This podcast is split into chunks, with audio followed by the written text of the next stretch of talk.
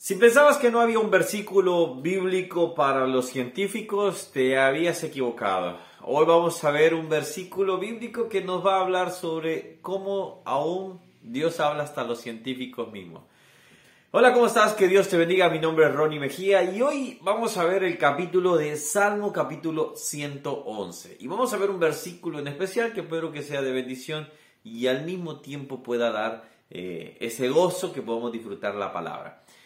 Como hemos dicho rápidamente, estamos con una dinámica, toma tu Biblia eh, después de ver el video y de así al mismo tiempo ah, puedes tomar tus notas, eh, hacer ese devocional y eh, responderte esas preguntas, esas cuatro preguntas que hemos dicho. ¿Qué está hablando la Biblia? ¿Qué me está hablando a mí? ¿Cómo lo aplico? ¿Y cómo lo comparto con otros? Bueno, vamos a empezar. Empecé diciendo sobre lo que es eh, el versículo. Pero antes vamos a ver un pantallazo. No toco todo el versículo, todos los versículos, porque obviamente se nos iría muy largo el video y no es la idea de este, de este segmento. Versículo, capítulo 11, versículo 1. Alabaré a Jehová con todo el corazón, en la compañía de su congregación, eh, y compañía y congregación de los rectos. Hay dos cosas acá impresionantes. Primero, este capítulo trata sobre Dios cuida de su pueblo. Hay un, hay un dato interesante, nosotros no lo podemos leer o ver tal cual acá. Se dice que este, este salmo está creado, eh, que cada, cada línea estaba cronometrada eh, como un crucigrama de eh, el alfabeto hebreo, obviamente, y de esta manera había sido escrito desde la primera letra hasta la última letra. Era como para memorizarlo fácilmente. Nosotros no lo podemos ver porque está traducido al español, pero entonces ahí no lo podemos apreciar tal cual. Pero el que, que sabe eh, hebreo, vamos a decir, puede saber y, y decir claramente esto. Ahora, bien, me encanta, acá solo voy a tocar dos versículos, tú lee los demás versículos y dime cuál versículo, acá en los comentarios, dime cuál versículo es Así que acompáñame por favor. Eh, acá, por ejemplo, vamos a ver el versículo 1. Dice, alabaré a Jehová con todo el corazón, en la compañía y congregación de los rectos. Grandes son, eh, en, la compañía y la congregación de los rectos. Esto está hablando completamente la congregación, es decir, congregarse, estar eh, reunidos. Y dice en la compañía. Esto se refiere en hebreo a a los grupos pequeños. ¿Cómo sé yo esto? Bueno, eh, lo leí en comentarios bíblicos donde nos muestra, nos ayuda también. Y nos dice que este, la palabra que utiliza ahí es para, la compañía es para grupos pequeños y la congregación ya una reunión mucho más grande. Pero vamos al versículo del día de hoy, de hoy que dice, grandes son las obras de Jehová, buscadas de todos los que las quieren. Grandes son. Hay un, hay un, lo leo acá, tal cual lo encontré, hay un laboratorio de ciencia en Cambridge, Inglaterra, llamado Laboratorio Cavendish, Cavendish que lleva el nombre de químico y físico de inglés del siglo XVIII, eh, Sir Henry Cavendish, de 1731 a 1810. Escuchen bien esto. Se distingue por tener las palabras del Salmo 102, 111, 2, escritas en la entrada de su edificio como una carta para todo científico creyente. Grandes son las obras del Señor, son meditadas por los que las eh, por los que se deleitan en ellas. Esto lo dijo el teólogo Boyce. Ahora, fíjese bien en esto, déjeme poner acá un poco. En este caso, hablando acá de, de, este, de, los científicos que uno encuentra y dice, no, pero los científicos no quieren creer en Dios. Pero hay científicos que son creyentes. Hay científicos que encuentran y dicen, es imposible pensar que tal majestad del universo, todo sea, eh, eh, todo sea por un choque cósmico fortuito y que todo se haya alineado de la manera en que lo estamos viendo.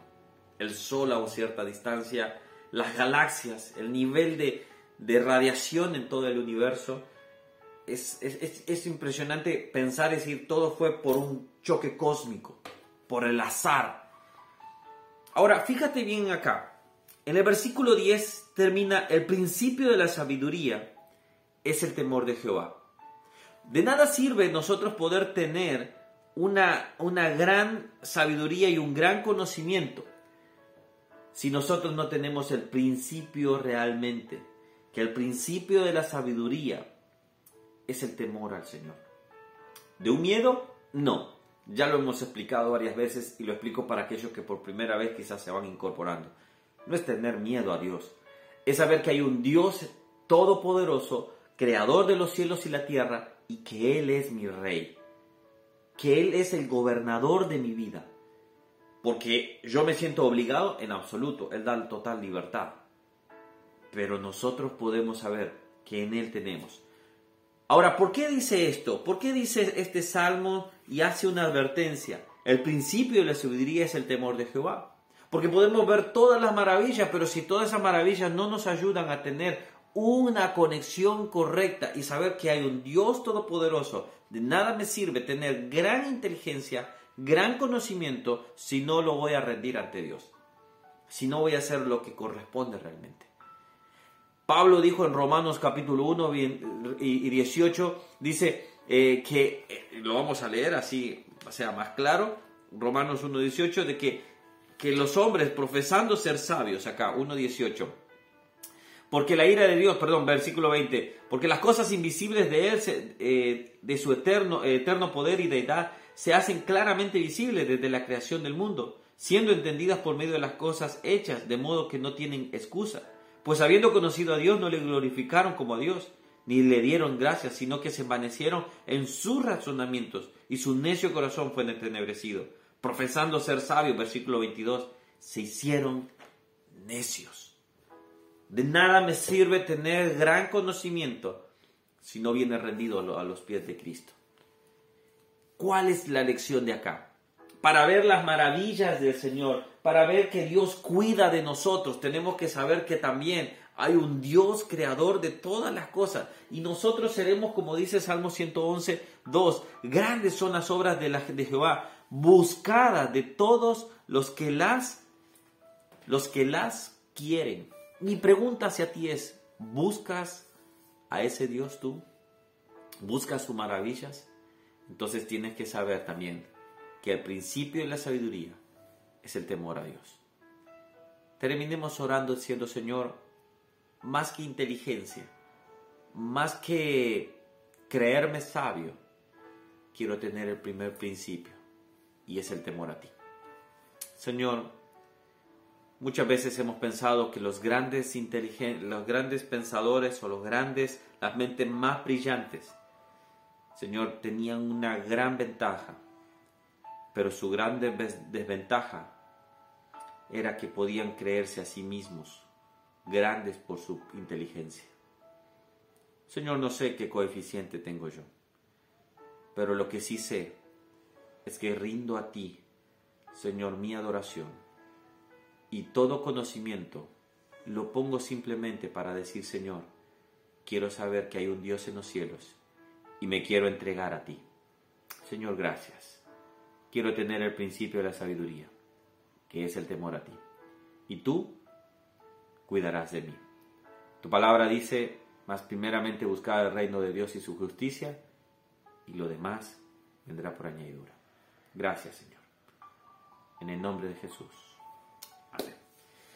Que Dios te bendiga.